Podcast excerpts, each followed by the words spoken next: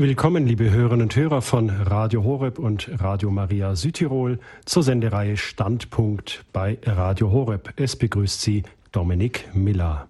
Viele katholische Christen kennen das, die Anbetung des Allerheiligsten in der Kirche. Dazu werden oft Lieder gesungen oder man verharrt im stillen Gebet. Oft wird auch Weihrauch ausgebracht oder die Beleuchtung stimmungsvoll gedimmt. Ja, auch in jeder heiligen Messe bringen Katholiken das Messopfer dar und sie beten den Herrn an. An vielen Stellen in der Bibel können wir von der Anbetung lesen, zum Beispiel davon, wie Yahweh im Tempel angebetet wird oder wie Abraham Gott auf dem Berg anbeten will und deswegen seinen Sohn Isaac opfern möchte. Aber wir lesen dort auch von Standbildern und Götzenbildern, die angebetet werden und wie erzürnt Gott dann darüber ist. Schließlich lesen wir dann auch im Johannesevangelium davon, wie Jesus zum Beispiel zur Frau am Brunnen spricht. Glaube mir, Frau, die Stunde kommt, zu der ihr weder auf diesem Berg noch in Jerusalem den Vater anbeten werdet. Aber die Stunde kommt, und sie ist schon da, zu der die wahren Beter den Vater anbeten werden, im Geist und in der Wahrheit, denn so will der Vater angebetet werden. Soweit diese Stelle aus dem Johannesevangelium. Aber ist Anbetung auf einen Ort beschränkt oder bedarf es dazu eines, eines bestimmten Mittlers, einer Form oder eines Ritus, der einzuhalten ist? Unser Gast bei Standpunkt, der sagt, Anbetung ist viel mehr als Ort, Form oder Ritus. Anbetung ist vielmehr eine Grundhaltung.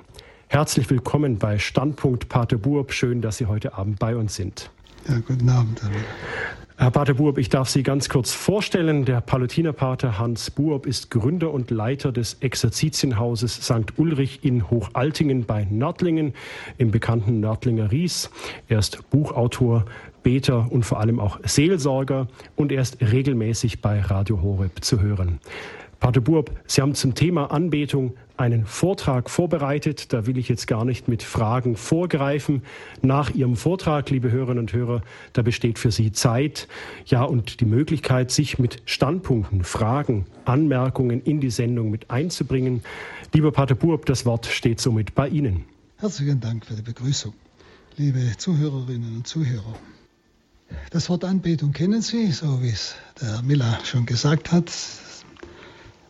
Aber wenn Sie sich jetzt, bevor ich beginne, einmal selber fragen, wenn ich anbete, was tue ich denn da eigentlich? Was meine ich denn, wenn ich sage, Gott, ich bete dich an? Was meine ich da? Ist das bloß ein Wort oder was steckt dahinter, wenn ich das sage? Einfach mal so in sich hineinhören. Vielleicht merken Sie dann, ja, eigentlich weiß ich gar nicht richtig, was das ist. Und deshalb ist es sehr, sehr wichtig, denn wissen Sie, ohne Anbetung kann Gott nicht handeln. Ohne Anbetung gibt es keine Neuevangelisierung. Wo nicht angebetet wird, werden Sie eine sterbende Kirche erleben. Wo aber angebetet wird, dort beginnt neues Leben. Darum merken Sie überall, wo Erneuerung geschieht in der Kirche, sei es durch Bewegungen oder denken Sie an die Nachtanbetungen junger Menschen und so weiter, da ist immer die Anbetung in der Mitte, ist immer ganz entscheidend. Das muss Ihnen vielleicht auffallen. Papst Benedikt sagt einmal, vor jedem Handeln und vor jeder Veränderung der Welt muss die Anbetung stehen. Nur sie, die Anbetung, macht uns wirklich frei. Nur sie, die Anbetung, gibt uns die Kriterien für unser Handeln. Und gerade in einer Welt, in der die Kriterien, die Orientierung ja bieten sollen, immer weniger werden und die Gefahr besteht, dass jeder nur sich selbst zum Kriterium seines Handelns macht, ist es sehr wichtig, die Anbetung hervorzuheben. Diesem Papstwort folgend wollen wir heute Abend uns einmal hineinvertiefen in diese Wirklichkeit der Anbetung. Anbetung gebührt nur Gott. Warum? Weil Anbetung sagt, Gott, du bist alles. Du bist der einzige Ursprung. Und deshalb kann man nicht Götzen anbeten. Denn Götzen, Das sind ja selbstgemachte Dinge, das sind ja Werke Gottes, Götzen. Geschöpfe Gottes, je nachdem, was sie da als Götze anbeten. Aber sie sind nicht der Ursprung alles Seins. Und deshalb ist das etwas so Widerliches. Ich kann nur Gott anbeten, weil nur das ist Anbetung in der Wahrheit. Denn die Wahrheit ist Gott allein und neben ihm gibt es keine Konkurrenz. Gott allein ist der Ursprung alles Seins. Er ist der Schöpfer alles Seins. Alles, was existiert, hat er geschaffen. Es ist nichts aus sich selbst. Und das anerkennen in meiner gesamten Grundhaltung, das ist Anbetung. Gott, du bist alles. Du bist alles aus dir. Und alles, was ist, was existiert, ist aus dir. Und du bist zugleich der Vollkommene, das heißt die Liebe. Nur die Liebe ist das Vollkommene. Nur die Liebe ist schöpferisch. Und Gott ist der Schöpfer alles Seins. Und deshalb, ich bin, und das gehört zur Anbetung, diese Anerkennung, total Geschöpf. Ich bin total Geschöpf, geschaffen und gehöre dem, natürlich, das ist ganz logisch, der mich geschaffen hat. Und was ich habe, ist von dir, Gott. Ich habe nichts aus mir selbst. Das drücke ich mal ganz einfach ausgedrückt. Das drücke ich aus in meiner Grundhaltung Gott gegenüber. Aber das hat unheimliche Konsequenzen. Da werden Sie merken, das bedarf eines Wachstums, um zu dieser Anbetung zu finden, wie der Papst sagt, die wirklich frei macht. Wenn ich Gott anerkenne, absolut, ohne Bedingung, als diesen Gott, der reine Liebe ist, Schöpfergott, der sich also um mich sorgt, dem ich alles wert bin, wenn ich das anerkennen kann, dann bin ich unheimlich frei wirklich frei. Wenn ich aber mich anerkenne, wenn ich meine, ich muss für mich selber sorgen, ich bin der Maßstab alles Seins, ich bin das Maß aller Dinge. Wenn ich alles von mir her sehe und alles gegen mich sehe, je nachdem, werde ich nie frei sein. Bin ich ein Sklave meiner selbst. Und das ist ein unwürdiges Leben. Diese Anbetung drückt sich schon aus in der Genesis, also im ersten Buch der Heiligen Schrift. Es heißt von Adam und Eva, sie waren nackt, aber sie schämten sich nicht. Wenn sie dieses Nacktsein, wir sagen ja auch manchmal, ich stehe ganz bloß vor da, die haben mich bloßgestellt. Das heißt, ich bin ganz angewiesen auf meinen Schöpfer. Und sie schämten sich nicht, dass sie nur Geschöpf sind. Ich sage jetzt nur, damit es klar ist. Sie schämten sich nicht, dass sie nicht Gott sind, sondern nur Geschöpf, sondern sie waren frei. Sie waren glücklich. Sie konnten diese Geschöpflichkeit annehmen. Brüder und Schwestern, einfach kurz überlegen. Kann ich annehmen, dass ich Geschöpf Gottes bin und nicht selber Gott bin? Mit allen Konsequenzen. Bei Adam und Eva dann kam der Stolz. Eben dieses Sein wollen wie Gott. Als ob sie der Ursprung ihrer selbst wären der Ursprung ihrer selbst wären. Das heißt, sein wollen wie Gott. Nämlich aus sich selber sein. Und aus sich selber entscheiden wollen. Also nicht mehr abhängig sein wollen von Gott. Und genau das ist das Gegenteil von Anbetung. Deshalb einmal, die Anbetung drückt sich aus im Gehorsam. Im Gehorsam Jesu zum Vater finden wir diese Haltung bereits. Im Gehorsam von Adam und Eva Gott gegenüber am Anfang finden wir diese Grundhaltung der Anbetung. Ich gehöre Gott, bin sein Eigentum, aber nicht im Sinn der Sklaverei. Er hat mich geschaffen und in vollkommene Freiheit gestellt. So frei, dass ich mich gegen meinen Schöpfer wenden kann, ohne dass er mich zerstört. Er bleibt in der schöpferischen Liebe zu mir, immer. Daraus lebe ich. Also Anbetung drückt sich deshalb aus im Gehorsam. Gehorsam heißt ihm gehören, auf ihn hören, der mein Ursprung ist, der mein Glück will, der mein Vater ist. Auf ihn hören, auf ihn horchen, gehorchen. Also ich habe selber kein Eigentum, denn ich bin ganz und gar Eigentum Gottes. Das anerkenne ich in voller Freiheit ohne Einschränkung. Das ist Anbetung. Und deshalb höre ich ganz und gar auf Gott und horche auf ihn. Gehorche ihm als Ausdruck meiner Anbetung. Sein Wille ist Heilswille. Dieser Wille meines Schöpfers, der reine Liebe ist, der vollkommen ist, kennt keine Willkür. Er kennt kein Vergessen. Er kennt auch keine Vernichtung oder Strafe im Sinne, mir etwas Übles anzutun. Dieser Gott der Liebe hat immer für mich das Beste, auch wenn er mir das Kreuz zutraut. Und das anerkennen, auf ihn horchen, Herr, was ist dein Wille in dieser oder jener Situation? Das ist der Ausdruck der Anbetung. Das Gegenteil ist der Ungehorsam, den wir auch wieder bei den ersten Menschen Adam und Eva erleben. Dieses nicht mehr Gott gehorchen, nämlich von dem Baum der Erkenntnis von Gut und Bös nicht zu essen, sondern sich diese Frucht geben zu lassen. Dieses nicht mehr gehorchen, nicht mehr glauben, dass dieser Gott es gut meint, wenn er mir sagt, lass das und tu das. Nicht mehr glauben, dass er es gut meint, wenn er von mir etwas fordert. Oder dass ich ihm sogar Fehler unterschiebe.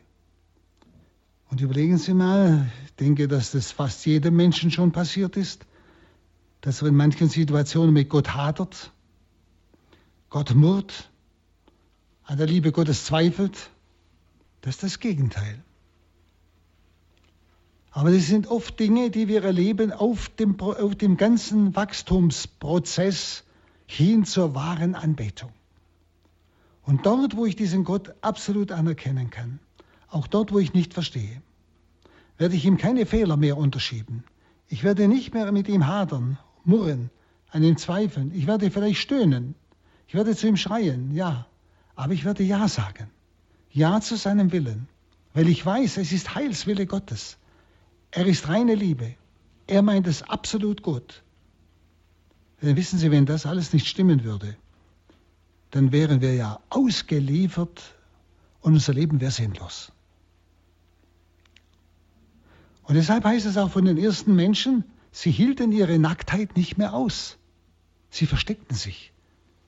Das heißt, dieses Angewiesensein auf Gott, dieses Abhängigsein von Gott, das haben sie nicht mehr ausgehalten. Und schauen Sie doch mal in, in unsere Zeit, aber auch ins eigene Herz. Bin ich Gott gegenüber gehorsam? Wenn er mir die zehn Gebote gibt, und zwar damit ich glücklich werde auf Erden, damit mein Leben gelingt. Es sind ja nicht Gebote im Sinn, du musst es tun, nicht aus irgendwelcher Willkür, sondern es sind ja die Gebrauchsanweisung für mein Leben die der Schöpfer meines Lebens mir mitgibt ins Leben, damit mein Leben gelingt. Und dort, wo der Mensch diese Gebrauchsanweisung, diese zehn Gebote ablehnt, lebt wie er will, zerstört er sich selber. Er macht sich zu Gott und er bestimmt, was für ihn gut ist. Verstehen Sie, das Gegenteil von Anbetung, das ist Ungehorsam. Sie, darum ist es eine Katastrophe, kann man sagen, für Menschen, wenn sie sich für den Ungehorsam bewusst entscheiden, wie wir das vor kurzem selbst bei Priestern in Österreich erfahren haben, aus Gewissensgründen ungehorsam zu sein. Wissen Sie, ein, ein Irrsinn und Widersinn, also wie er schlimmer kaum mehr sein kann. Das Gegenteil von Anbetung, wo ich Gott nichts mehr zutraue. Wir müssen alles selber machen. Anbetung ist die absolute Anerkennung Gottes. Und wenn er anerkannt wird und wir ihm Gehorsam auf ihn hören in allen Situationen, dann kann er großzügig handeln. Wissen Sie, Gott kann erst handeln, wenn er anerkannt wird. Wenn ich ihn nicht anerkenne, wenn ich ihm beibringe, was er zu machen hat, weil er es ja nicht wissen kann, weil ich es besser weiß, Wenn ich ihm also diese Vorschriften mache, wenn ich ihn also nicht anerkenne als das absolute Sein, der Ursprung alles Seins, der Handelnde, der Wirkende, wenn ich das nicht anerkenne, dann bremse ich Gott, dann behindere ich Gott in seinem Handeln durch mich. Und er kann nicht handeln. Und dann geschieht auch nichts. Und das, was ich dann mache im Reich Gottes, das bringt keine Frucht. Also Anbetung drückt sich aus im Gehorsam, im Hören auf Gott. Diese Anerkennung, ich gehöre dir. Und deshalb höre ich auf dich. Deshalb ist dein Wille für mich Speise, wie Jesus es sagt. Ein weiteres. Anbetung drückt sich aus im Glauben.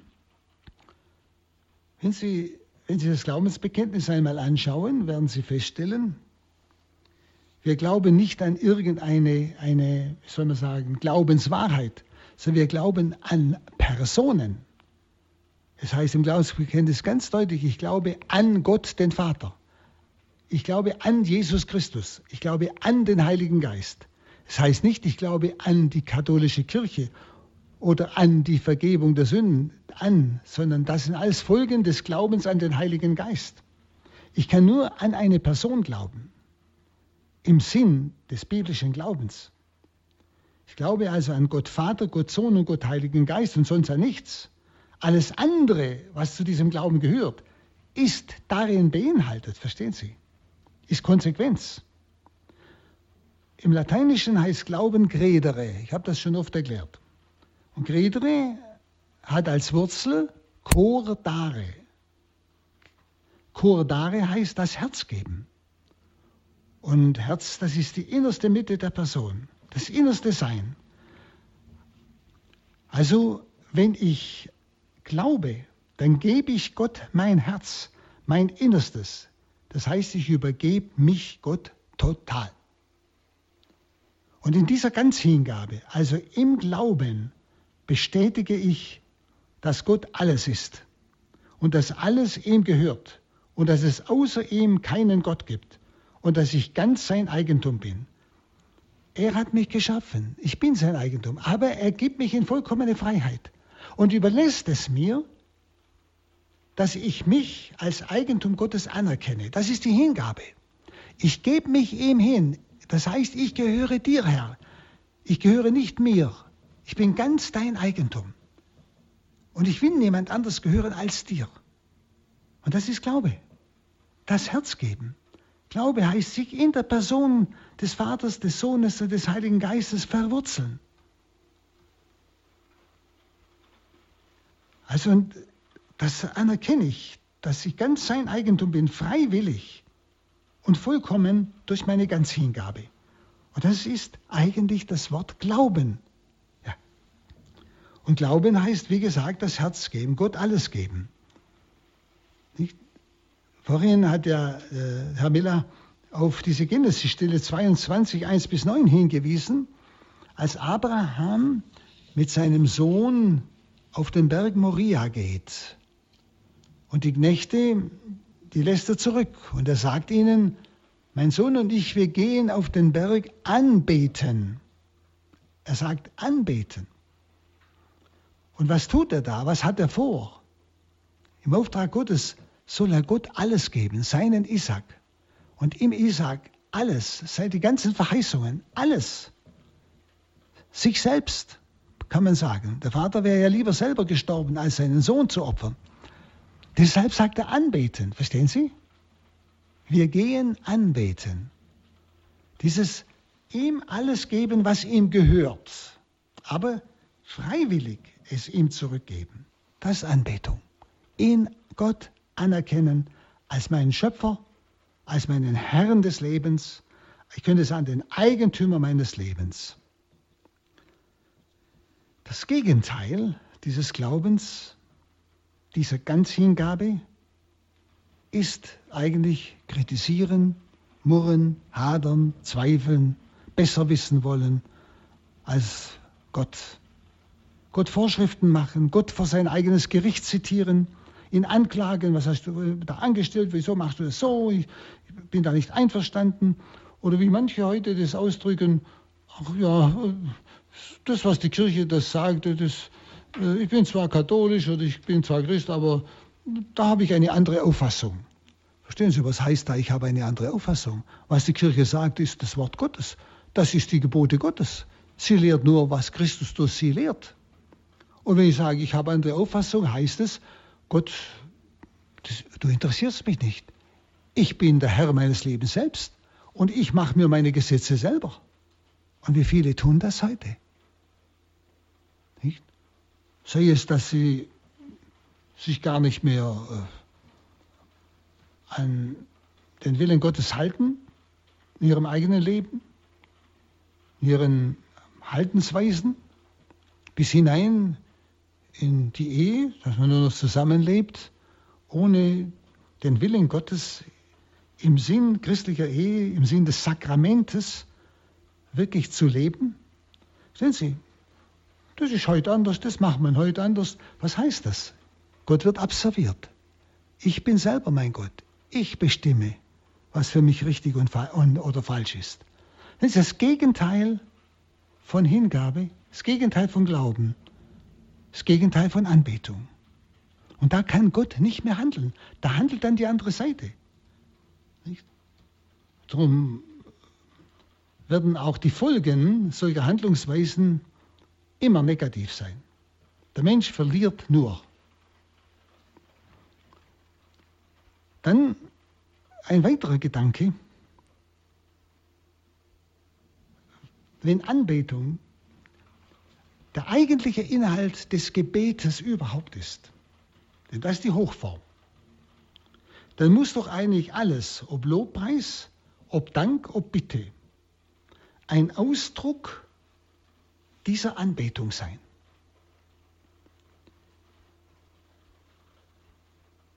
Denken wir zum Beispiel an die geheime Offenbarung nach Johannes. Da heißt es, die dem Lamme folgen, wohin es geht, sie werden ein Lied singen, das sonst niemand singen kann. Und was ist das für ein Lied? Es ist das Lied des Lobpreises.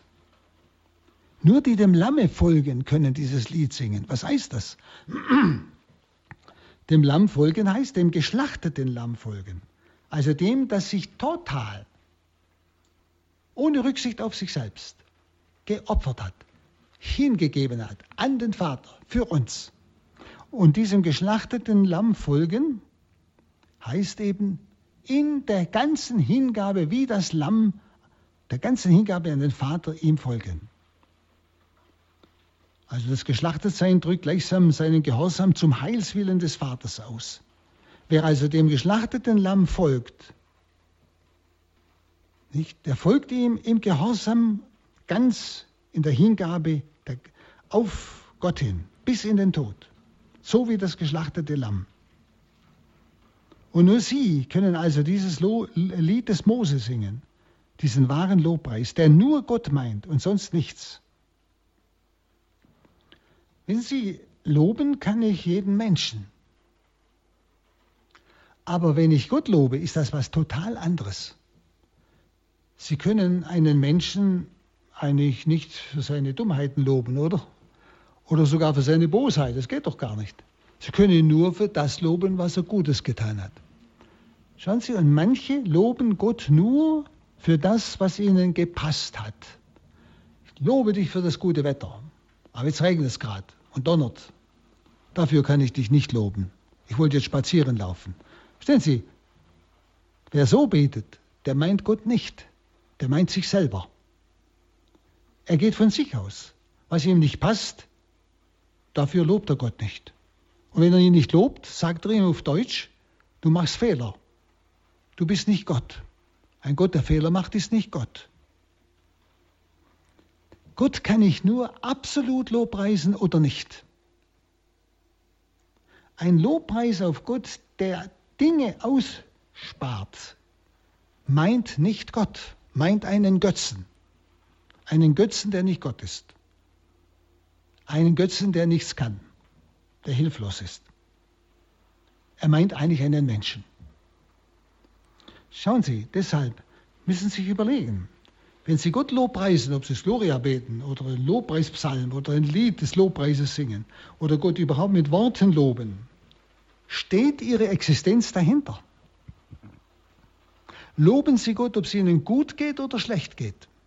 Anerkennen Sie Gott absolut als den, der es mit Ihnen gut meint, auch wenn es Ihnen scheinbar schlecht geht. Dass er Sie durch irgendetwas hindurchführen will. Dass er vielleicht Ihnen ein besonderes Wachstum dadurch verleihen will.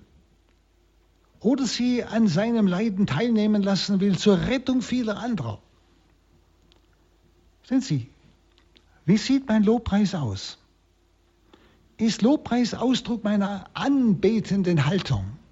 Gott, du bist absolut. Ich habe nichts an dir auszusetzen. Alles ist gut, auch wenn ich es nicht verstehe.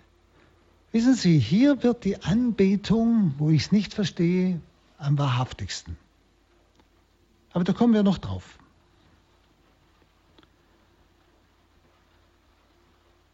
Also wahrer Lobpreis, der Gott allein meint, lässt keine Kritik am Handeln Gottes zu, keine Einschränkung, eine solche Grundhaltung des Lobpreises ohne Bedingung will nicht die Pläne Gottes verbessern oder hinterfragen oder sogar in Frage stellen, sondern selbst in der ganzen Blindheit, auch des Nichterkennens Gottes, Lobpreis dieser Mensch, so wie die drei Jünglinge im Feuerofen, wie der Daniel in der Löwengrube. Schauen Sie, drei Jünglinge im Feuerofen, wie auch Daniel, sie haben sich ganz an das Gesetz Gottes gehalten. Und genau deshalb werden sie in den Feuerofen geworfen. Oder Daniel in die Löwengrube. Und sie preisen Gott, sie klagen ihn nicht an, jetzt haben wir uns doch an dein Gesetz gehalten. Wir haben doch gebetet, wir haben uns an die Worte des Mose gehalten, auch hinter Fremde unter den Heiden.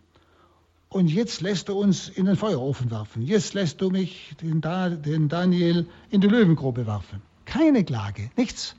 Lesen Sie mal diese Stellen bei Daniel. Das ist wunderbar. Sie lobpreisen Gott. Und selbst wenn wir verbrennen oder selbst wenn ich gefressen werde von den Löwen, Gott, ich nehme nichts zurück. Ich lobpreise dich und anerkenne dich ohne Bedingung. Dann leide ich eben das für die Sünden meines Volkes. Wissen Sie, das, das ist wahrer Lobpreis. Das ist absolute Anerkennung Gottes.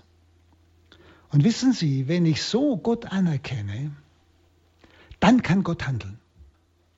Dann kann er handeln und die Engel schicken in Feuerofen, dass sie nicht verbrennen, den Löwen den Rachen verschließen, dass sie den Daniel nicht fressen.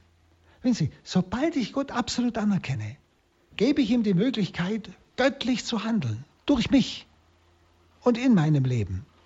Und dann kommt es zu diesem Paradox des Christentums. Wissen Sie, dass ich mitten im Leid, wo andere verzweifeln, plötzlich eine ganz tiefe innere Freude erlebe. Frucht des Geistes, wie Paulus sagt. Das kann man nicht machen. Das ist ein Paradox, also ein, ein Gegensatz, könnte man sagen, in mir. Im Leid Freude erleben, das ist ein Gegensatz. Und das ist die Erfahrung des göttlichen Handelns im Menschen. Das ist das, was Sie bei all den Märtyrern auch in unserem und im letzten Jahrhundert erleben und erlebten. Was Sie in leidenden Menschen oft erleben, die wirklich anbeten, die Gott absolut anerkennen, die ihm keine Vorwürfe machen, warum sie jetzt zum Beispiel in ein solches Leid hineingeführt werden. Aber da kann sich Gott offenbaren. Und merken Sie, äh, tun Sie mal überlegen, wenn Sie irgendeine Situation erleben, ja, die Ihnen nicht so schmeckt oder die Ihnen vielleicht sehr leidvoll ist, dann beten Sie vielleicht. Aber wie beten Sie dann? Bitten Sie nur Gott, Herr, hilf mir und hol mir raus und nimm das weg und so. Oder beten Sie zuerst an. Das heißt, anerkennen Sie zuerst Gott, Herr, ich bin einverstanden mit dem, was du jetzt vorhast. Und ich sage ja zu allem, was dein Wille ist. Und ich bitte dich einfach, steh mir jetzt bei und führe mich richtig. Und ja, dann darf ich auch sagen, Herr, heile mich, befreie mich aus dieser Situation. Zeig mir den Ausweg. Aber ich anerkenne dich. Und dann merken Sie, dann gehorche ich. Das heißt, dann höre ich, wie Gott führt. Ich höre, was die Ereignisse mir sagen. Was um mich herum geschieht, wie Gott nun handelt. Er kann eben nur handeln, wenn ich ihn anerkenne. Ja? Darum sagt der Papst Benedikt, vor jedem Handeln und jeder Veränderung der Welt muss die Anbetung stehen. Nur wenn wir ihn absolut anerkennen, dann kann er die Welt verändern, dann kann er durch uns handeln. Und genau dasselbe gilt auch für den Dank. Schauen Sie, ich kann jedem Menschen danken, ist doch klar. Und ich danke auch den Menschen für das, was sie Gutes gemacht haben, was sie mir Gutes getan haben, ist doch klar.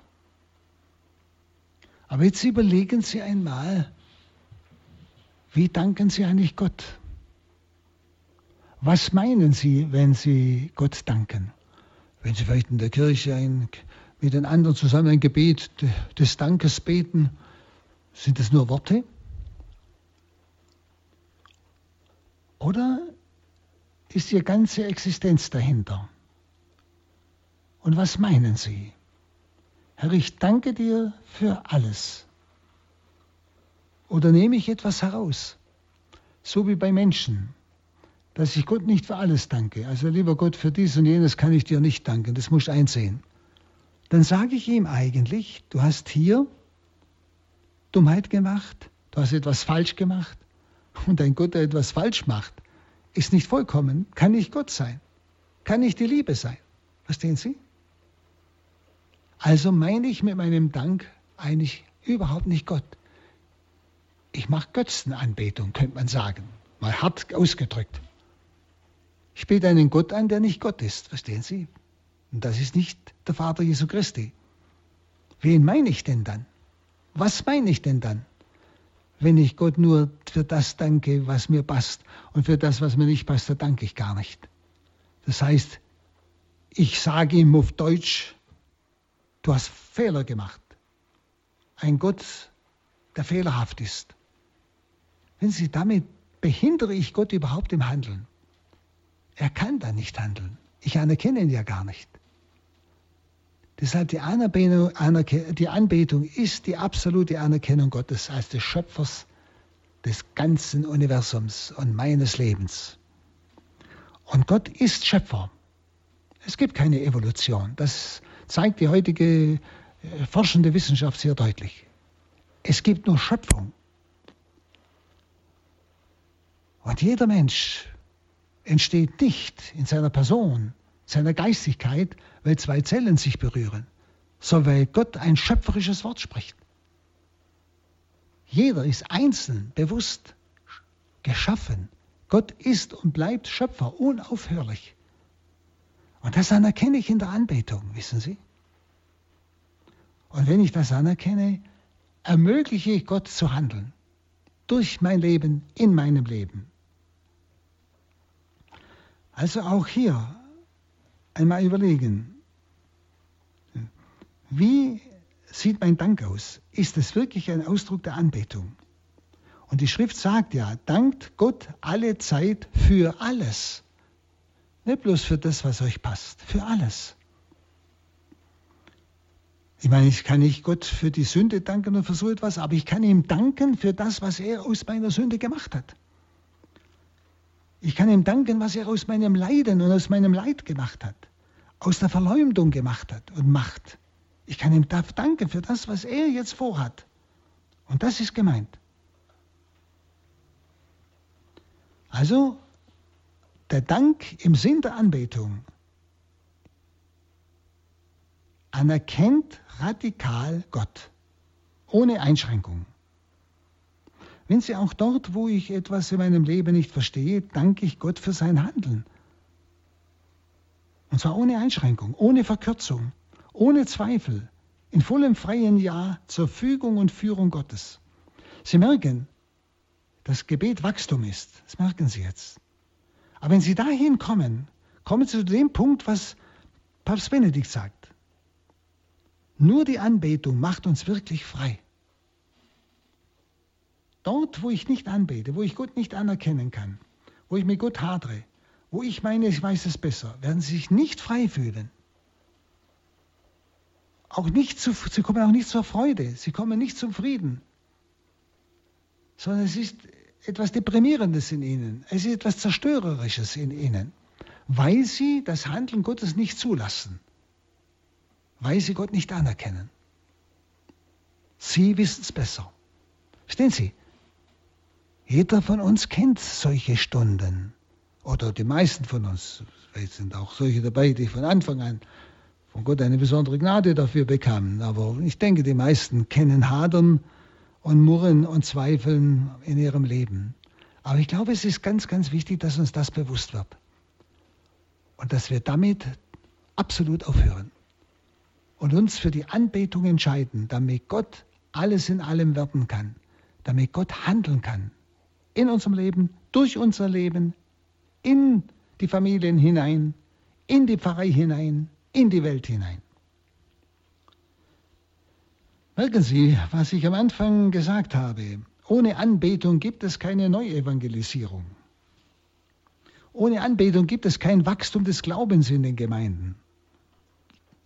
Nicht? Aber dort, wo Menschen in der Anbetung sind in einer Gemeinde, Gott absolut anerkennen. Aber das, verstehen Sie, es darf nicht bloß, wir machen eine Anbetungsstunde und jetzt singen wir ein paar Lieder und beten irgendwas, sondern diese Grundhaltung muss dahinter stehen, die mein ganzes Leben durchdringt, die in den Alltag hineinwirkt. Gott, ich anerkenne dich ohne Bedingung. Ich danke dir für alles, auch was ich noch nicht verstehe, für alles, was du vorhast in deiner Liebe dann kann Gott handeln. Dann gibt es Erneuerung. Und die Erneuerung kommt von Gott und nicht von unserem Tun. Er kann dann unser Tun benutzen zur Erneuerung des Glaubens in den übrigen, in der Gemeinde, in der Familie und so weiter. Aber Anbetung steht vor Evangelisierung.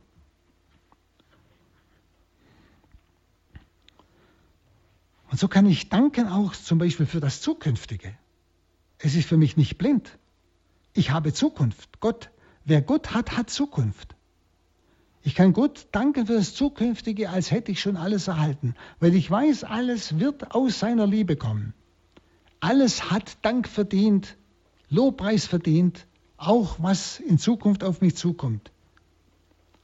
Es ist also ein Dank, das aus der Anbetung kommt und in die Anbetung mündet. Ja, ich traue dir, Gott, alles zu. Ich traue dir. Du bist alles.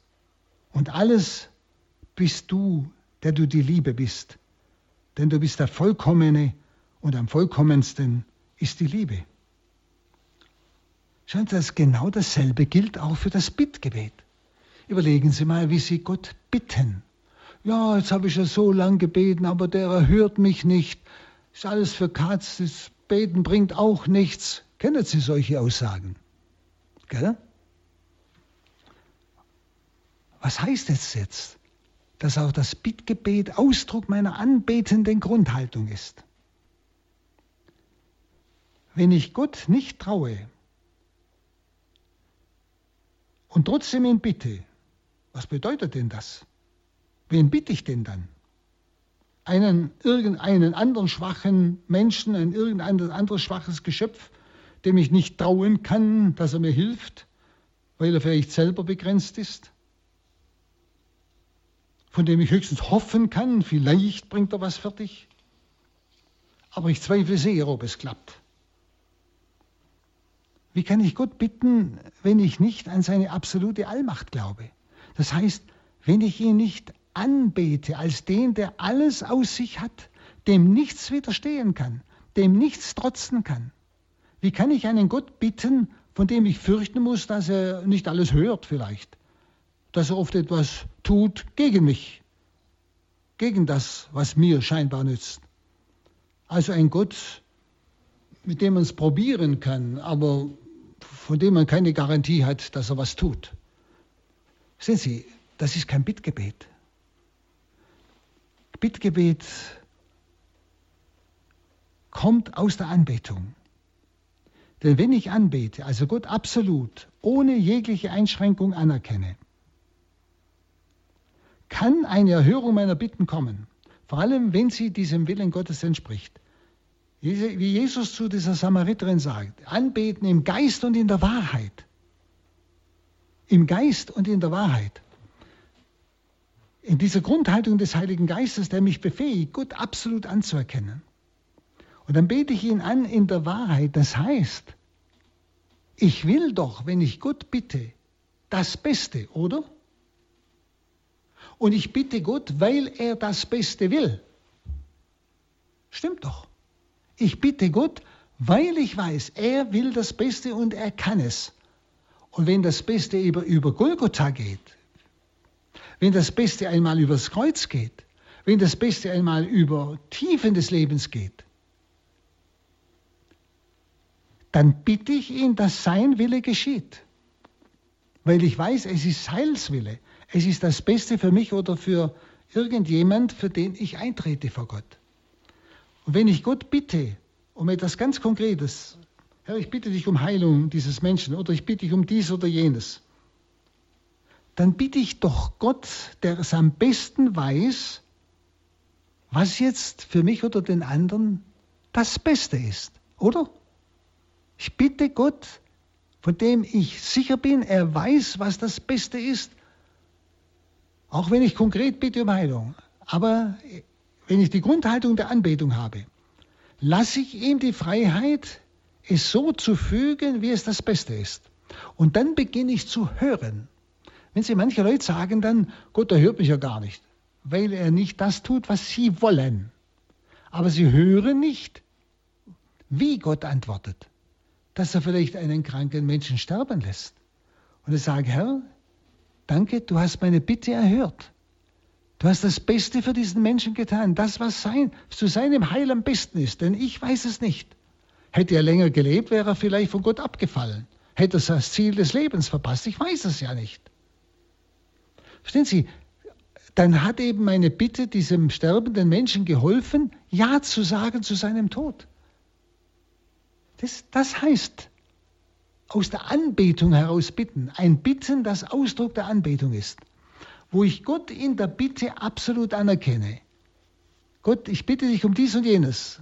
Aber ich bitte dich, dass dein Heilswille geschieht. So wie wir es im Vater unser beten. Dein Wille geschehe wie im Himmel, so auf Erden. Verstehen Sie?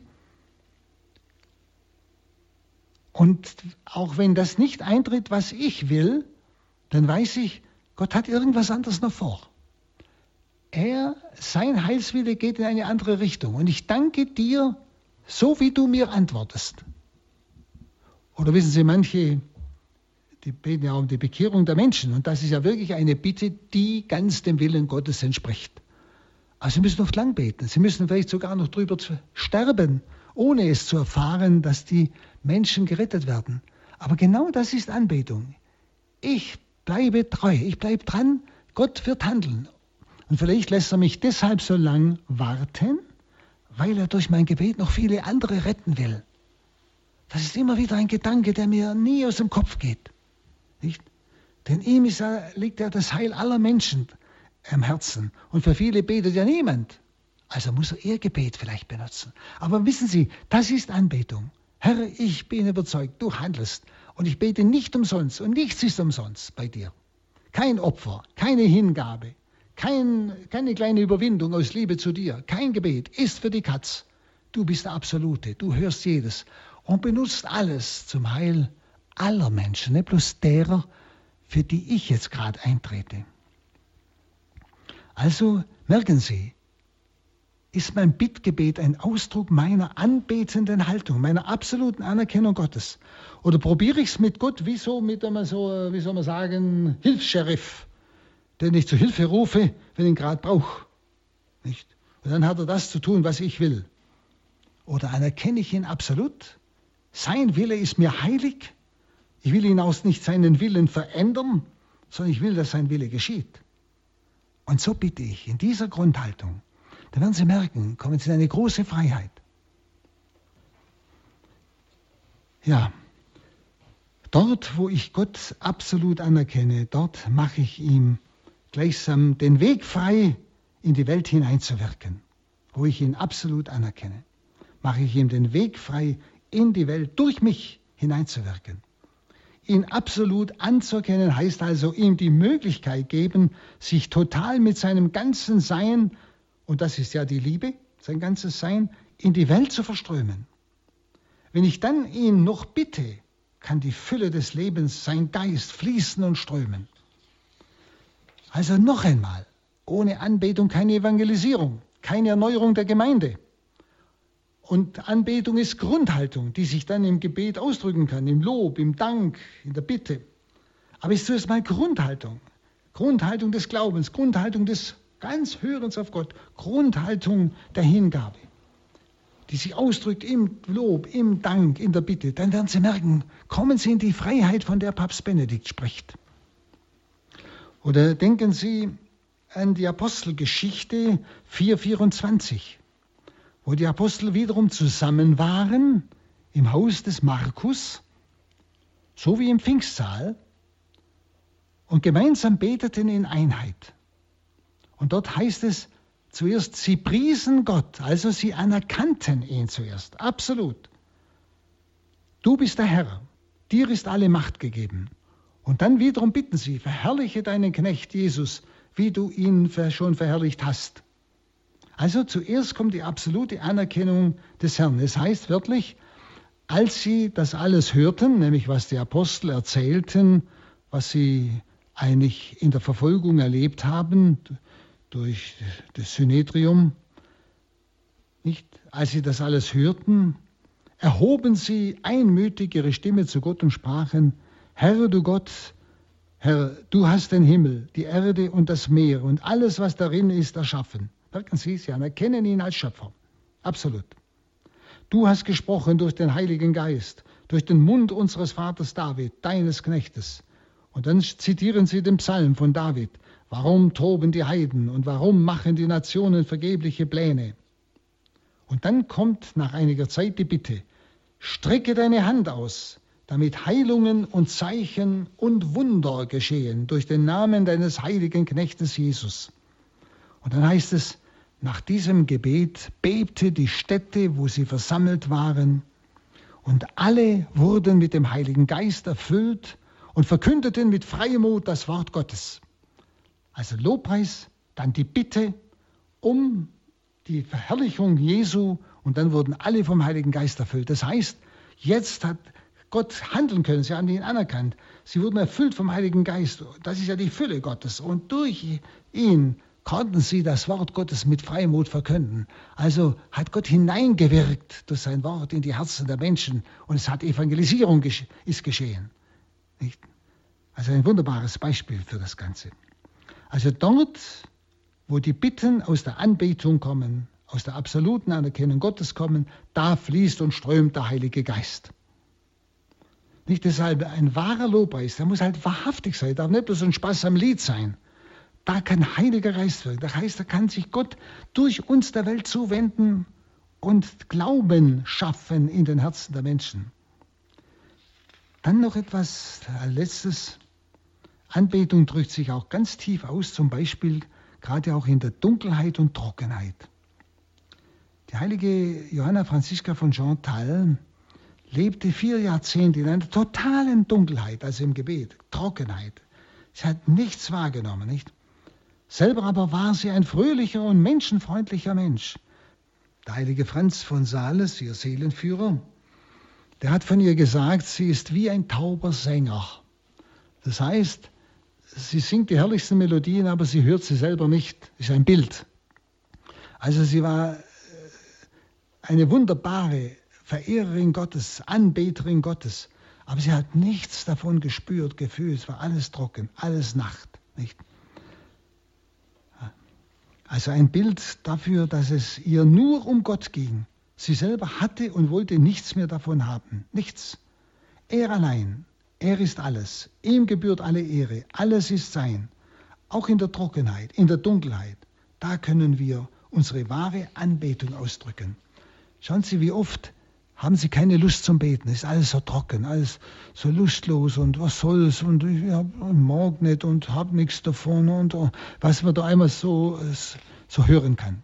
Schauen Sie, und gerade dann, wenn ich dann die Zeit nehme für Gott, einfach bei ihm bin, ihn anerkenne, ob ich es mit Worten tue oder durch meine Gegenwart vor ihm, ganz gleich.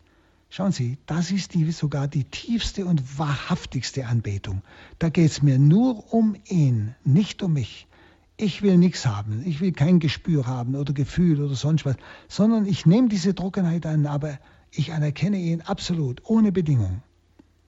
Nicht? Das, und, und so gibt es dann auch verschiedene Formen, wie die Anbetung ausgedrückt wird. Zum Beispiel die sogenannte Prostratio vor der Priesterweihe oder Profess, wo Menschen sich ganz und gar auf den Boden werfen, nicht? ganz ausgestreckt sind auf dem Boden. Das ist vollkommene Unterwerfung unter Gott ohne Bedingung. Ich liefere mich dir total aus. Ein Ausdruck der Anbetung. Oder auch eine andere Weise ist das Knien, das gleichsam unter Gott gehen, ja sind Formen der Anbetung auch, Formen. Aber es muss natürlich dahinter meine Haltung stehen, das ist klar. Oder nehmen Sie mal die Psalmen noch als Schluss. Die Psalmen kommen eigentlich aus der Anbetung heraus. Sie werden manchmal Psalmen beten, wo der Psalmist mit Gott gleichsam, ja, ringt, fast streitet. Nicht so, lieber Gott, wie kannst du das zulassen? Warum machst du das nicht? Wenn Sie mal genau hinschauen und den Psalm genau lesen, werden Sie feststellen, der Beter, dem geht es nicht darum, Gott beizubringen, dass er falsch handelt, sondern dem Beter geht es um die Ehre Gottes. Und er hat Angst, Gott, wie werden die Heidenvölker über dich denken, wenn du so mit deinem eigenen Volk umgehst? Also es, der Beter hat Angst, dass die Ehre Gottes durch die Heiden gemindert wird.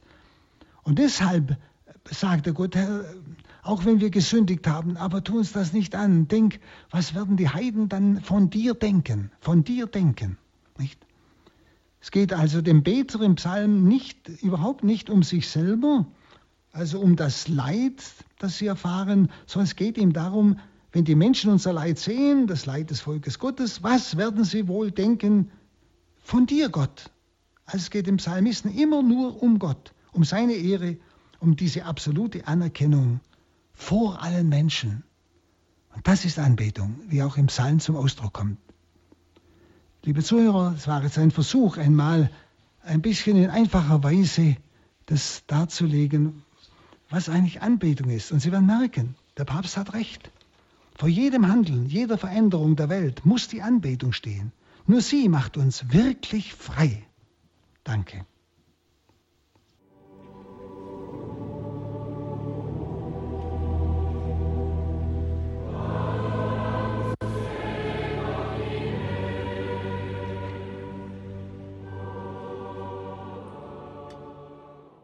Liebe Hörerinnen und Hörer von Radio Horeb, Sie haben eingeschaltet in der Sendereihe Standpunkt. Unser Thema heute ist die Anbetung.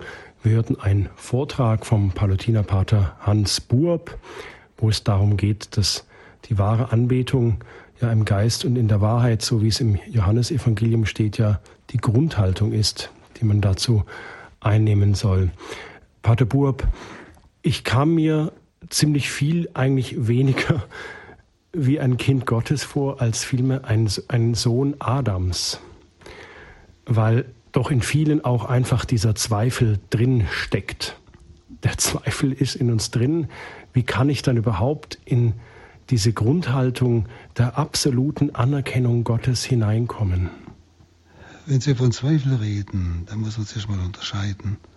Ist es ein Glaubenszweifel, ein bewusster Zweifel? Ich halte Gott nicht für fähig oder ist es ein Gefühlszweifel, der hat nichts mit Glaubenszweifel zu tun und da muss man immer klar unterscheiden.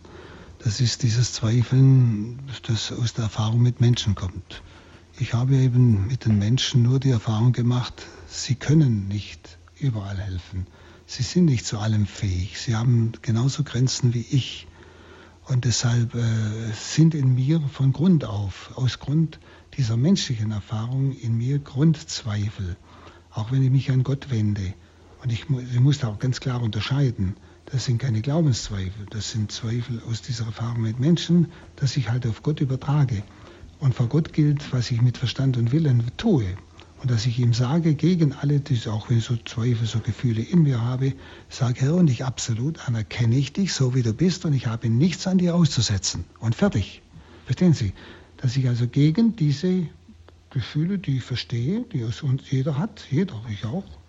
Ähm, aber die, die darf, dürfen mich und können mich nicht hindern, weil ich weiß, das sind einfach meine Lebenserfahrungen mit Menschen. die ich auf Gott übertrage. Nicht? Und je mehr ich aber dann mit Gott Erfahrung mache, umso mehr kommt auch da ein, auch kann, kann auch ein Gefühl des Vertrauens kommen. Aber das Gefühl des Vertrauens ist nicht entscheidend, sondern Vertrauen ist nicht im Gefühl, sondern ist im Willen. Um das geht es. Also Vertrauen auch als Entscheidung.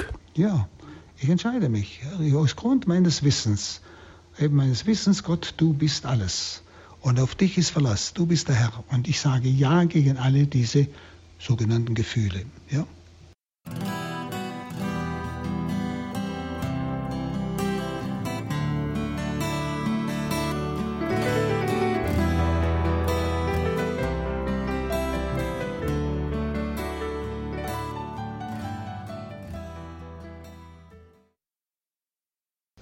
Jetzt begrüße ich den ersten Hörer oder Hörerin aus München. Grüße Gott. Äh, grüß Gott, grüß vielen Gott. Dank. Ich, ich habe eine Oratio in der Heiligen Messe. Lass uns erkennen, dass wir umso freier werden, je mehr wir deinen Gesetzen unterwerfen, beziehungsweise je mehr wir vom Gott abhängen. Und äh, deshalb. Äh, ich denke, es geht wirklich um dieses, um dieses Gefühl und um den Willen. Ja. Dass, ich, dass es einfach auf den, auf den Willen ankommt, auf meine Erkenntnis und Willen. Ich erkenne Gott aus der Schrift. Und, und zwar jetzt nicht bloß rein rational trocken, sondern ja. ernsthaft. Und ich lebe ja mit diesem Gott auch lebendig. Nicht? Und äh, deshalb mein Dasein vor ihm ist mein Ausdruck, ich anerkenne dich. Oder wenn irgendetwas in meinem Leben schwierig ist, dann sage ich, Herr, ich sage zuerst Ja zu dem, was du jetzt vorhast. Und ich bitte dich einfach, hilf mir jetzt, dass das klappt. Also auch, dass diese Hörerin dann auch einfach sagt, ich erkenne dich an, ja, auch wenn es mir schwerfällt. Ja, ich sage Ja zu dem, was jetzt ist, was du jetzt vorhast. Also Verstand und Wille ist für Gott entscheidend. Nicht? Und äh, obwohl das auch tiefer ist, wenn wir von Verstand und Willen sprechen, meinen wir immer, das ist eine reine rationale Sache, sondern das ist, Wille ist etwas sehr Tiefes. Aus einer Gotteserfahrung kommt, ich will das auch. Ja? Es ist nicht nur ein rationales Wahrnehmen aus der Schrift, Gott ist so, sondern es ist auch eine gewisse Erfahrung, die dann den Willen bewegt. Rein rationale Erkenntnis bewegt den Willen oft noch nicht. Wissen Sie, manche Theologen haben Gott so studiert, dass sie alles über ihn wissen. Und trotzdem tun sie nicht, was er sagt. Also, das, was sie wissen, motiviert den Willen nicht. Ja? Sehen Sie, da kann einer über Gott alles wissen und trotzdem ist sein Wille nicht motiviert. Das gehört auch die Erfahrung mit Gott dazu. Das ist das, was Glaube ist. Ja? Dann danke ich der Hörerin aus München, dass sie einfach in uns auch nochmal diese Gedanken geweckt hat. Und jetzt aus Perlach begrüße ich Frau Hildegard. Grüße Gott. Einen schönen guten Abend. Guten ich Abend. bedanke mich für den Vortrag war für mich aufschlussreich. Ähm, ich tue mich nur ein bisschen schwer. Ich bin Konvertitin, lebe aber meinen Glauben fest. Und mir, ich habe auch einen sozialen Beruf gehabt. Ich war auch drei Jahre in der Mission und bin dann ja nach einer schweren Operation für vier Wochen in Altenheim wurde ich eingeliefert und als es mir wieder gut ging, haben die mich festgehalten, haben gesagt, ich kann ja hier weiterarbeiten. Ich war Krankenschwester, aber nur ehrenamtlich habe ich gemacht. Das war nicht gut. Dann habe ich Ambulante gemacht, das war dann besser. Und dann fing es plötzlich an äh, mit Krebs. Unterleibskrebs und dann Bauchkrebs, Dickdarmkrebs und im Februar bin ich dreimal operiert worden am Dünndarmkrebs mit 15 Zentimeter raus. Äh, ist noch alles äh, im Rahmen. Also ich kriege auch keine Therapie mehr aus dem einen Grund, weil das Heim, wo ich jetzt bin, ist nicht mehr Caritas-Heim, sondern voll stationäre Pflege. Und da macht man auch nichts mehr und da werden auch die Medikamente abgesetzt. Ich habe klar in der Früh und auf Nacht ein leichtes, leichtes Morphiummittel. Aber was mich belastet, äh, ich war habe mich zum Orthopäden gebracht, der ganze Körper ist voll Osteoporose vom Kopf bis zu den Zehen. Und dass ich also kaum noch laufen kann. Aber ich gehe mit den Schmerzen trotzdem noch. Und wenn ich dann einmal sage, mir geht es nicht gut, sind Sie froh, dass es noch normal sind. Und, und da, ich habe, wie sie den Vortrag jetzt gehalten haben, dann habe ich gesagt, Jesus, komm, ich nehme das Kreuz auf mich. Du weißt, was gut ist für mich. Von daher gesehen, ja. Aber dann wird nach, nachdem unser Haus keine Konfusion hat, ähm, ich kann mit niemand drüber reden. Wir haben nur demente Leute. Und ich bin ja blinde Zeit, also erst hat es angefangen von Dreivierteljahr und jetzt sehe ich links gar nichts mehr und rechts 0,08 Prozent. 16 Prozent, stopp. Und ich bin jetzt so verzweifelt, ich rede den ganzen Tag keine Wörter, äh, keine Sätze, die kommen nur rein anziehen, weg. Abend ausziehen, weg. Mit unseren Leuten kann ich nicht reden. Und ich, bete immer und dann denke ich immer, das wird ja doch nicht erhört. Ich gehe auch am Tag in unsere Kapelle und bin ganz alleine. Und setz, dann bete ich einen Rosenkranz und setze ich mich wieder hin und sage, Jesus, ich kann dir nichts mehr sagen. Ich weiß nicht, wie ich mich da verhalten soll, ob das Strafe Jesus ist oder was. Nein. Oder ob das mhm. äh, angerechnet wird für Fegfeuer oder Hölle. Ich weiß es nicht. Wissen nicht, du mir als Konvertitin das schwerer, wie jemand, der als Kind aufgezogen ist im Glauben. Ich verstehe Sie, ja. Also schauen Sie, dass Sie überhaupt so jetzt sprechen können, dass Sie letztlich ein inneres Ja haben. Ich glaube, das habe ich rausgehört, dass Sie ein, letztlich ein inneres Ja haben zu diesem Weg. Das ist nicht menschlich möglich. Das ist bereits das Zeichen des Wirkens Gottes. Und äh, gerade jetzt äh, ist, glaube ich, sehr bedeutend die Innewohnung des dreifaltigen Gottes in Ihnen. Und Sie dürfen mit Sicherheit annehmen, wenn Sie das Ja zum Herrn finden und sagen. Habe ich Ihnen heute gesagt, bei Ihrem Vortrag eben, habe ich gesagt, lieber dann dürfen, Gott. Dann dürfen Sie wissen, dass Sie jetzt auf dem Höhepunkt allen Apostolates sind. Dass Sie Ihr Leiden mit dem Leiden Christi verbinden zur Rettung vieler, vieler Menschen. Sie werden vielleicht jetzt nur durch Ihr immer wiederholtes Ja, das ist so kostbar, das Ja zu wiederholen, durch ja. jedes kostbare wiederholte Ja, äh, Sie werden einmal staunen, werden Sie so vielen Menschen die Gnade der Umkehr ermöglichen, in der Verbindung mit dem Leiden Christi. Das würde ich Ihnen unbedingt raten. Und sehen Sie, ich möchte sagen, machen Sie sich keine unnötigen Gedanken. Sie machen nichts falsch. Ja, aber Sie das Schlimme ist, ich war ja immer selbstständig. Ja. Und jetzt bin ich plötzlich abhängig. Und wenn ja. ich sage, helft mir, dann heißt es, sind doch die einzige Normale hier. Das ist immer die Ausrede. Ja. Und dann sage ich immer weniger. Vielleicht wäre es gut, kennen Sie niemand, der Sie mal, wissen Sie, manchmal, es gibt ja so Leute, die wirklich bereit sind. Nein, Vereinen, hier im Haus nicht. Aber und außerhalb wissen Sie, der dann kommt und mal mit Ihnen spricht. Schauen Sie, ich war Lektorin, 25 Jahre. Ja. In der Michaeliskirche in der Groß- und im Altenheim. Ja. Dann habe ich noch eine Zeit lang lesen können mit zur Lupe. Mhm. Und dann war Schluss es hat wieder jemand gesagt, es tut uns leid oder irgendwas gar nichts. Ich war einfach abserviert. Der Pfarrer kommt, der grüßt nicht. Und den Beichtpfarrer, den ich gehabt habe, der ist jetzt zu alt, der kann nicht mehr zu mir kommen. Ich habe praktisch keinen geistigen Führer. Und der wäre mir notwendig. Das gibt es sehr oft, aber ich glaube, Sie sollten mal in sich hineinhören, ob nicht der Geist Gottes Sie selber führen will.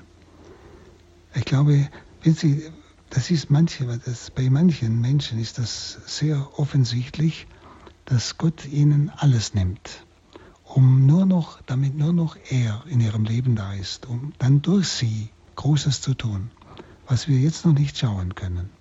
Aber es ist überhaupt nichts, wie soll ich sagen, fruchtlos, was sie jetzt tun, wenn sie dieses Jahr finden. Also wie gesagt, auch wenn im Moment niemand da ist, aber vielleicht hören Sie in München manche, wo vielleicht bereit sind, Sie mal zu besuchen, einfach nur mit ich, Ihnen zu reden. Ich bin hier in Perlach. in Perlach. Und die Perlacher sind sowieso extrem. Also, ich kenne die nicht. Und reiche Leute. Mhm.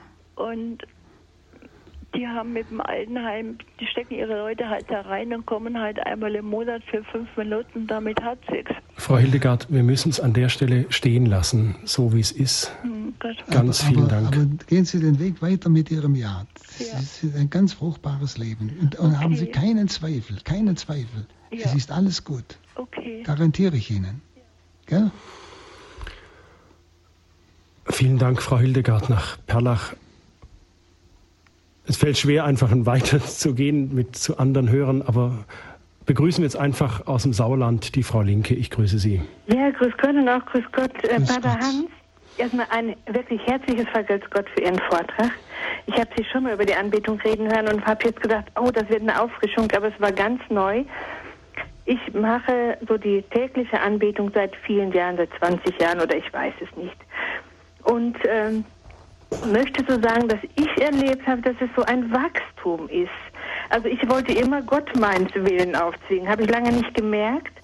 Und jetzt, wo ich immer zu allem Ja sage, habe ich den Eindruck, ich kriege einen Nackenschlag nach dem anderen, weil er mir immer mehr nimmt. Also von mir selber, aber auch Menschen, Anhänglichkeiten. Also ich bin völlig überrascht. Also bei jedem Ja möchte ich sagen, ja, äh, kommt wieder schon das nächste und so, aber es ist nicht mehr, am Anfang war es ein furchtbarer Schmerz loszulassen und jetzt merke ich einfach so, so wie, dank, ich, menschlich ausgedrückt, danke, mhm. dass du es mir gegeben hast, danke, dass du mir vertraust, dass ich es gut mit dir meine. Mhm. Und das ist also erstmal eine ganz tolle Erfahrung, aber was mir heute bei Ihrem Vortrag bewusst wurde, was ich nicht, mir nicht klar war, ist, dass dieses Ja sagen im Alltag und bei jedem Nackenschlag, wie ich es sage, oder bei jedem Gib mir vom Herrn und ich gebe, dass das auch Anbetung ist. Und das ist für mich, also ich bin völlig begeistert, weil das ist für mich wie eine, ja, wie soll man sagen, Erleuchtung. Und dafür will ich Ihnen ganz besonders bedanken, mich bedanken, weil das habe ich nicht. Ich habe immer nur gedacht, die Anbetung als solches vor dem Tabernakel, das Gespräch mhm. mit ihm ist Anbetung, aber nicht dieses Loslassen. Und ja. dafür danke ich Ihnen besonders. Das ist ja, ganz, das ganz ist toll. Ja, danke ja, Ihnen. Bitteschön, das reicht. Gut, das war's schon. Dankeschön, Dankeschön. Bitte gerne. Tschö. Gottes Segen. Pater Burb, die Frau Linke, die hat es angesprochen, die Anbetung vor dem Tabernakel. Ich habe das eingangs auch erwähnt in der Einführung, dass ja auch in ganz vielen Gemeinden das praktiziert wird, dass es eine, eine begleitete äh, oder eine stille Anbetung gibt an bestimmten Tagen zu festen Zeiten. Jetzt, wenn ich da sitze in dieser Anbetung, ist es dann auch eine Anbetung im Geist und in der Wahrheit, auch wenn ich da sitze und meine Gedanken abschweifen und was ist davon zu halten? Ja, Oder wie kann ich das? Kommt auf, das kommt auf die Grundhaltung an. Wenn ich vor ihm bin, wenn ich ihn absolut anerkenne, auf dem Hintergrund meines Lebens, ob ich das jetzt schweigend tue, durch mein Dasein, ich habe für nichts anderes Zeit als für ihn, er, ihm gehört alles, auch meine Zeit, oder ob ich es tue in einer Form von Lobpreis oder Dank oder Bitte oder was ich halt da bete, das, das ist alles Ausdruck.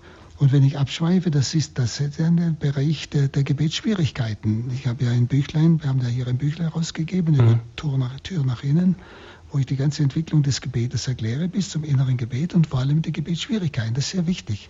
Was bedeuten sie? Wie muss ich damit umgehen? Aber das kann ich jetzt heute aber nicht alles erklären. Extra Sendung. Da müssen Sie das Büchle kaufen. Das Büchle, das wird der Hörerservice sagen, denn die Hörerinnen und so, Hörer, ja. wo sie es beziehen können. Aber auch hier gilt bei der Anbetung vor dem Tabernakel auch, Sie sagten einfach, der Wille der Verstand, die Entscheidung sagen, Herr, ich bin jetzt hier ja, und ich erkenne genau. dich an, auch wenn meine Gedanken abschweifen. Ja, ich erkenne dich an. Mein Dasein ist Ausdruck meiner Anbetung, meiner Liebe zu dir, meiner Anerkennung, mein Dasein. Ich habe jetzt alles gehört dir, meine Zeit und alles. Das ist Ausdruck meiner Anbetung, meiner Liebe. Das kann ich ruhig immer wieder auch ins Wort bringen, nicht zwischendrin. Und das Gebet hört nicht auf, auch wenn ich abschweife. Wenn ich nicht will abschweifen, dann schweife ich nicht ab, dann betet der Geist in mir weiter. Frau Bluschke aus Coburg, bitte. Ja, grüß, grüß Gott. Gott, Pater Burb. Ich war schon einmal mit Ihnen im Gespräch in einer Seelsorgsprechstunde und da habe ich bei Ihnen mich sozusagen beklagt, dass ich die Gnade habe, ich kann Gott lieben, ich kann, ich freue mich am Glauben und kann das nicht an meine Nächsten weitergeben. Und da war ich sauer und dann habe ich gedacht, jetzt rufe ich eben Sie einmal an. Und da haben Sie mir gesagt, ja, ja, ist gut, ist gut, aber beten Sie nur weiter. Das ist Ihre Aufgabe. Und ich war noch sauer auf Sie dann wieder. Und dann habe ich gedacht, ja, also na, ich, ich, äh, und dann habe ich mich aber trotzdem immer wieder an Ihre Worte erinnert. Und ich bin jetzt so weit, dass es zwar mit meinen Nachkommen immer noch so ist, also ich weiß nicht, ob Sie glauben, die, wenn ich dann sage, na, was, äh, wie unterscheidet sich denn euer Glaube? Äh, ich müsste es halt einmal sehen können. Das ist eben nicht, aber wir glauben schon. Naja, habe ich gesagt, ist gut. Ich glaube euch, dass ihr glaubt, aber wie, das kann ich mir nicht vorstellen. Und dann bin ich aber trotzdem, weil Sie gesagt haben, beten Sie nur weiter und beten Sie nicht nur für Ihre Angehörigen, beten Sie für alle Menschen, die nicht glauben oder aus ihrer Sicht nicht erkennen können, dass sie glauben.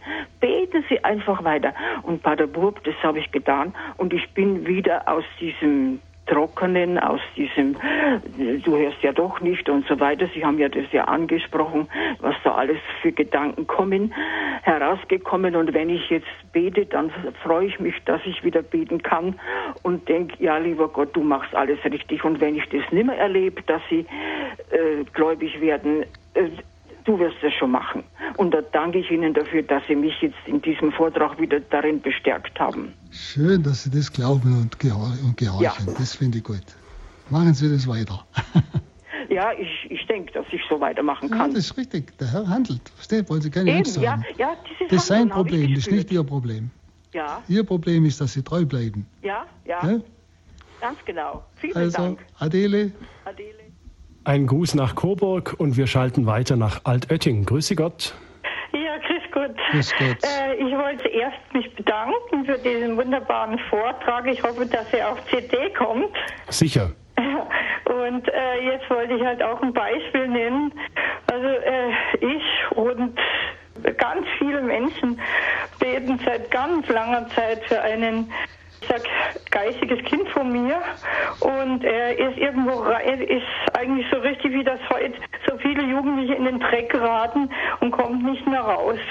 Und er, er ist aber irgendwie schon mit Gott und dann denke ich mal, jetzt, wir weinen und wir beten und es geschieht nicht. So viele Jahre und so viele, auch so viele Priester beten für ihn. Und dann habe ich gedacht einmal, ja Herrgott, äh, was machen mit dem Fall, was äh, wird er vielleicht nicht gerettet oder was ist und und dann hab, hat mich Gott erkennen lassen. Also wir beten für ihn, er bringt die erste Freundin, wir beten für sie mit. Er bringt die zweite Freundin, wir beten für sie mit. Und mittlerweile hat er eine ganze Herde und wir haben für sie alle heilige Messen bestellt. Und eigentlich ist das ein riesen Erlöserwerk, was sich da abspielt. Und mhm. wir beten natürlich jetzt weiter. Und, ja. Sowieso. Und, aber da kann man wirklich Gott danken, weil er tut mehr, als wir erbittet ja, haben. Ganz genau. Er bringt uns äh, eine riesige Herde vielleicht sogar. Mhm. Ja, ja. Das, wissen Sie, das müssen Sie Gott überlassen. Und er, er tut das, was, ähm, was er nur tun kann. Aber er braucht die Anerkennung. Ja, dass wir ihn anerkennen als Gott und dann kann er durch uns handeln und durch unser Gebet handeln. Und das ist sein Problem und wir sollten uns nicht darum kümmern um Termine, sondern nur, dass wir das tun und dranbleiben bis zum Tod. Ja, wirklich. Und vor allen Dingen, man kann jetzt auch Zeugnis geben den anderen, mhm. auch die ja. Mütter, die um ihre Kinder weinen und immer wieder das Beispiel, was wir jetzt erlebt haben. Mhm. Das war die Hörerin aus Altötting. Pater Burb, eine Hörerin, ich glaube es war Frau Linke, die hat die Erfahrung berichtet, dass mit jedem Ja, das sie sozusagen zu Gott gesagt hat, mit jedem Mal weiter ihn anerkennen, ja, als den Schöpfer, den Herrn, äh, wurde wieder etwas weggenommen, ob es jetzt Menschen seien oder Dinge. Ähm, wie ist denn das erklärlich oder wie sehen Sie das? Sie haben ja gemerkt, dass dieses Wegnehmen sie immer freier gemacht hat. Wenn Gott was nimmt, dann nimmt er uns nicht etwas, damit wir nichts mehr haben, sondern weil er uns mehr geben will. Er nimmt uns etwas weg, was uns eigentlich gehindert hat zu ihm hin. damit er uns noch mehr sich selbst geben kann. Das finden Sie in allen Bereichen, wo Menschen ernsthaft mit Gott leben, wird, während vieles wird einfach wegfließen, wird einfach wegfließen. Und auf einmal sind Beziehungen plötzlich zu Ende, nicht aus Boshaus und einfach vorbei. Und es kommen ganz neue Beziehungen. Und Gott wird immer mehr alles in allem. Also das sind nicht Dinge, wo mir was genommen wird und ich habe jetzt Verluste, sondern wo etwas frei wird, damit Größeres an diese Stelle treten kann. Und wir haben dann oft Beziehungen zu Menschen, die wir vorher nie gekannt haben, eben die wir, mit denen wir im Glauben eins sind auf der ganzen Welt. Das ist, es, man verliert nichts dabei. Wenn Gott nimmt, dann weil er Größeres geben will. Und das ist eine uralte Erfahrung. Und Sie haben ja bei dieser Frau gemerkt, dass dieses Wegnehmen Stück für Stück sie immer freier gemacht hat und hat immer noch mehr bekommen. So muss man das verstehen. Mhm. Das ist die, die, eine Grunderfahrung. Ich denke, das werden viele meiner Zuhörer sehr wohl auch schon erlebt haben. Sie sagten oder zitierten eingang, oder weiß jetzt nicht, ob Sie da Papst Benedikt zitierten oder sich selber, wenn ich Gott nicht anerkenne, kann, ich, kann er sich mir nicht offenbaren. Die naheliegende Frage, warum durchbricht Gott nicht einfach diese Mauer? Weil er meine Freiheit achtet, ganz einfach. Die Freiheit ist das, was uns Gott am ähnlichsten macht. Er hat mich geschaffen, aber nicht als Sklave, sondern in die Freiheit gesetzt. Und er erwartet, dass ich jetzt, dass ich jetzt das freiwillig anerkenne. Ich gehöre dir. Ich bin ganz dein, dein Eigentum. Das ist Anbetung. Welche Vorbilder können wir uns denn für diese Form der Anbetung, diese Grundhaltung nehmen? Gibt es da Menschen, an denen wir uns orientieren können? Das werden Sie bei allen Heiligen finden. Das ist ohne Ausnahme. Das Leben der Heiligen äh, ist immer totale Hingabe. Das ist absolute Anerkennung Gottes. Ich gebe mich ja nur einem hin, dem ich absolut vertraue, nicht wo ich nicht ausgeliefert bin, sondern wo ich in die größte Erfüllung komme. Die große Theresia sagt zum Beispiel, alles, was ich geschrieben habe, habe ich nur dazu geschrieben, um euch so weit zu bringen, dass ihr euch ganz und restlos Gott anheimstellt. Nicht? Dafür hat sie alles geschrieben. Und dieses ganz und gar, das, was Gott eigentlich gehört, aber mir in Freiheit überlässt, das ganz und gar in Freiheit ihm zurückgeben, mich selber. Das ist die absolute Anerkennung Gottes, nämlich im Sinn, auf dich kann ich mich verlassen. Und diese Hingabe ist nichts anderes als Liebe. Was Liebe ist, das sehen wir bei Gott.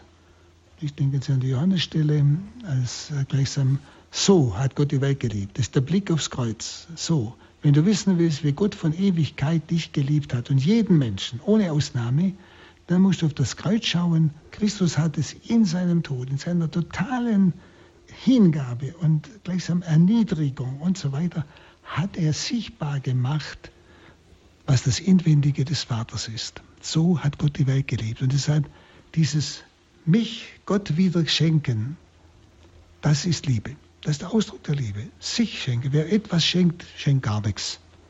Wer sich schenkt, schenkt alles. Das ist Liebe, das ist Anbetung. Sie haben in Ihrem Vortrag drei Punkte genannt, was Anbetung oder wie sich Anbetung ausdrückt. Äh, zum einen im Gehorsam, ähm, zum Glauben. anderen im Glaube und das dritte war und das Hingabe, ja. mhm. Hingabe und dann aber auch in der Dunkelheit und ja. in der Trockenheit. Das ist eine bittere Pille eigentlich oder das ist schwer zu fassen. Ähm, viele Hörerinnen und Hörer sind in Situationen jetzt wie jetzt die vorhin schon zitierte Frau Hildegard, denen alles genommen ist und die Spott ausgesetzt sind und die in tiefster Finsternis leben. Und darin geschieht Anbetung, das ist schwer zu glauben, Pater Burb. Ähm, ja, das braucht Sie nicht glauben, das ist so. Äh, ja. Bei dieser Frau Hildegard, das ist ein wirklich Extremfall, der mich aber unwahrscheinlich überrascht, wie diese Frau, wie sie gesprochen hat, letztlich, auch wenn sie von ein Stück Verzweiflung spricht, aber trotzdem ein, ein Ja sagen kann. Das ist, das, wenn sie, das ist das Wunder. Das ist wirklich das Wunder. Das ist das Paradox. Und sie hat nur noch bestimmte Unsicherheiten. Das ist das, was sie ein bisschen verzweifeln lässt. So Unsicherheiten, mache ich das alles richtig? Ist das alles richtig? Aber es ist richtig. Gott nimmt sie so tief, Christus nimmt sie so tief in sein Erlöserleiden hinein und gibt ihr, und wenn er das tut, gibt er auch die Kraft zum Ja. Und das hat sie in sich, das habe ich ganz genau gespürt. Und ich glaube, dass diese Frau unwahrscheinlich fruchtbar ist fürs Reich Gottes jetzt. Jedes Jahr, das sie in jedem Augenblick spricht, rettet bestimmt Menschen, ich mehr wie eins. Und sie wird einmal staunen, wie sie Mutter vieler Kinder sein wird in der Ewigkeit. Das bin ich fest überzeugt. Aber mit der Dunkelheit meine ich die sogenannte Nacht der Sinne. Also dort, wo es trocken ist, dort, wo ich nichts spüre, ähm, wo ich also keine Lust zum Beten und so weiter habe, diese Trockenheit. Es kann natürlich auch einmal die Nacht des Leidens sein, wie bei dieser Frau. Das kann es auch sein als, als Dunkelheit. Wenn Sie, wenn ich dort, wo ich nichts mehr verstehe, warum das so ist, wenn ich dann sage, Herr, ich verstehe zwar nichts mehr, gefühlsmäßig und so weiter ist alles trocken und leer, aber ich kenne dein Wort und ich weiß es. Und das ist Glaube. Das ist nicht einfach nur ein, ein rationaler Akt. Und ich will einfach Ja sagen zu dem, was du, was dein Wille ist. Und dann, das ist eine, die, die, die, tiefste Form der Anbetung. Das ist die Anbetung Jesu am Kreuz. Vater, warum hast du mich verlassen? Und dann in deine Hände gebe ich meinen Geist. Also in der tiefsten Gottverlassenheit, in der tiefsten Nacht, die man sich überhaupt vorstellen kann, die sich kein Mensch vorstellen kann, was das für Jesus als Gottmensch bedeutet hat, sagt er, ich gebe mich ganz dir hin, ohne Bedingung. Sehen Sie, das der Höhepunkt der Anbetung am Kreuz. Das ist gemeint. Und da brauchen Sie bloß das Ja sagen. Und dann kommt, finden Sie, Gott verlangt von mir bloß dieses mit dem Willen und mit dem Verstand, das Ja. Und dann kommt seine Gnade. Das, was wir nicht mehr machen können. Und wir müssen nur dieser Gnade den Raum geben durch unser Ja. Und das ist ein ganz trockenes, dunkles Ja, aber es ist Ja. Dass ich vielleicht durch die Zähne pressen muss. Aber es ist unwahrscheinlich kostbar. Und dann kann Gott handeln. Und der Mensch wird es erfahren in seinem Inneren als paradox. Wenn Sie, darum sagt Jesus, die Wahrheit macht euch frei. Ich muss, ich muss es tun, nicht ausdenken, sondern tun. Und dann erfahre ich es. Frau Neilinger aus Villingen, bitte. Neininger, guten Abend. Guten Abend. Ich wollte jetzt einfach auch noch mein, meine Erfahrung weitergeben. 2004 ist mein Vater verstorben, plötzlich. Und ich durfte einfach durch seinen Tod bin ich an einen Priester gekommen. Das heißt, ich habe einen geistlichen Vater bekommen und die letzten sieben Jahre ja, durfte ich einfach im Glauben reifen und ich kann heute ganz von ganzem Herzen sagen, er ist mein Herr, Gott ist mein Herr. Und das habe ich auch, mein Vater, mein leiblicher Vater, durfte in die Ewigkeit, aber ich, mir wurde ein geistlicher Vater geschenkt und so viel Gnade durfte ich jetzt schon erfahren. Und damit möchte ich Gott dafür recht herzlich danken und möchte zu allen Ja sagen, was er mir schickt. Danke, ja, danke. Das ist wichtig. Ja. Jetzt, äh, danke, Frau Neilinger. Gruß nach Villingen. Das, das sind die Quellen der Evangelisation. Dann kann Gott durch uns in die Gemeinde hineinwirken. Dann kann er es durch uns, durch jedes Wort, durch unser Dasein. Die Anbetung steht am Anfang der Evangelisation. Ich danke für jeden Menschen, der dieses Jahr riskiert. Dieses Jahr riskieren, wie meinen Sie das, Pater Burb? Ja, sagt. In jeder Situation. Und wenn es durch die Zähne pressen muss. Aber willentlich sagt er, ja, Herr, dein Wille geschehe. Pater Burb, dann würde ich Sie bitten, am Ende der Sendung einfach um Ihr priesterliches Gebet, Ihren priesterlichen Segen für alle, ja, die dieses Jahr zwischen den Zähnen durchpressen, wie Sie es gesagt haben. Also das ist etwas, was mich persönlich sehr ermutigt, dass ich auch zwischen den Zähnen ein Jahr durchpressen kann und selbst dann ist es Gott genug. Und genau, bitte ich Sie einfach um Ihren Segen und ums Gebet. Ja. Wir danken dir für all die Menschen, die in ihrem Leben, so wie sie jetzt gerade sind, dieses Wort in der ganzen Fülle sagen können, dein Wille geschehe, wie im Himmel so auf Erden. Ich möchte bitten für alle Zuhörerinnen und Zuhörer, dass sie wirklich verstehen, wie wichtig ihr Ja ist für die Rettung vieler Menschen. Dass ihr, ihr Ja, das Ja Jesu am Kreuz gegenwärtig setzt für das Heil der Menschen, so bitte ich dich, dass du sie alle stärkst und alle, die noch zweifeln und alle, die vielleicht noch unsicher sind, dass sie dazu finden, dass die Gemeinden erneuert werden durch Menschen, die in der Grundhaltung der Anbetung vor dir stehen, jeden Tag, bei allem, was sie erleben und tun.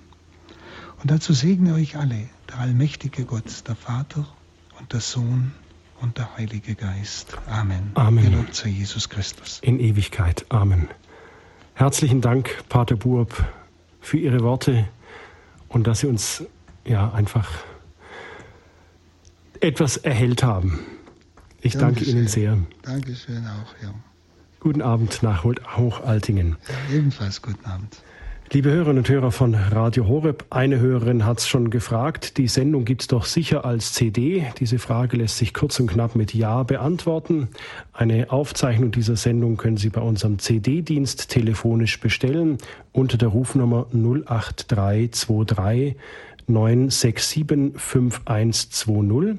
Ich wiederhole nochmal 08323 967 5120 oder wenn Sie eine hohe Internetaffinität besitzen, dann gehen Sie einfach auf die Website von Radio Horeb www.horeb.org.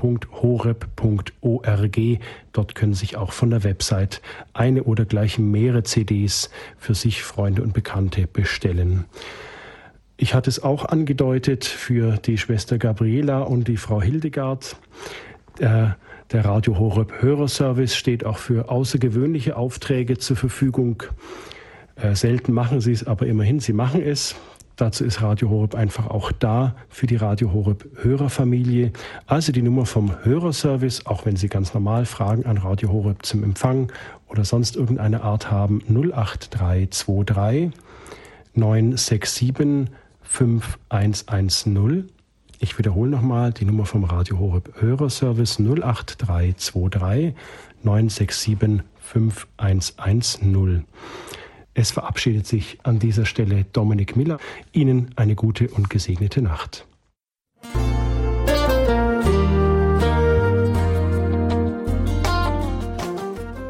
Liebe Zuhörerinnen und Zuhörer, vielen Dank, dass Sie unser CD- und Podcast-Angebot in Anspruch nehmen.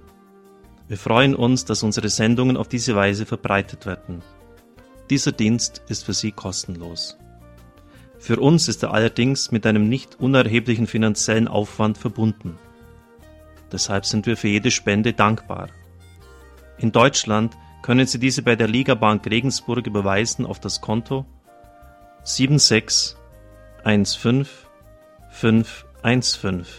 Ich wiederhole 7615515.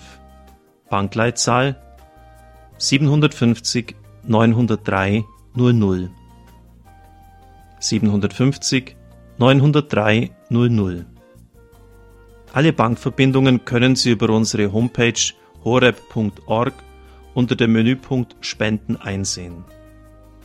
Dort besteht auch die Möglichkeit, online zu spenden. Natürlich nach den neuesten Sicherheitsstandards.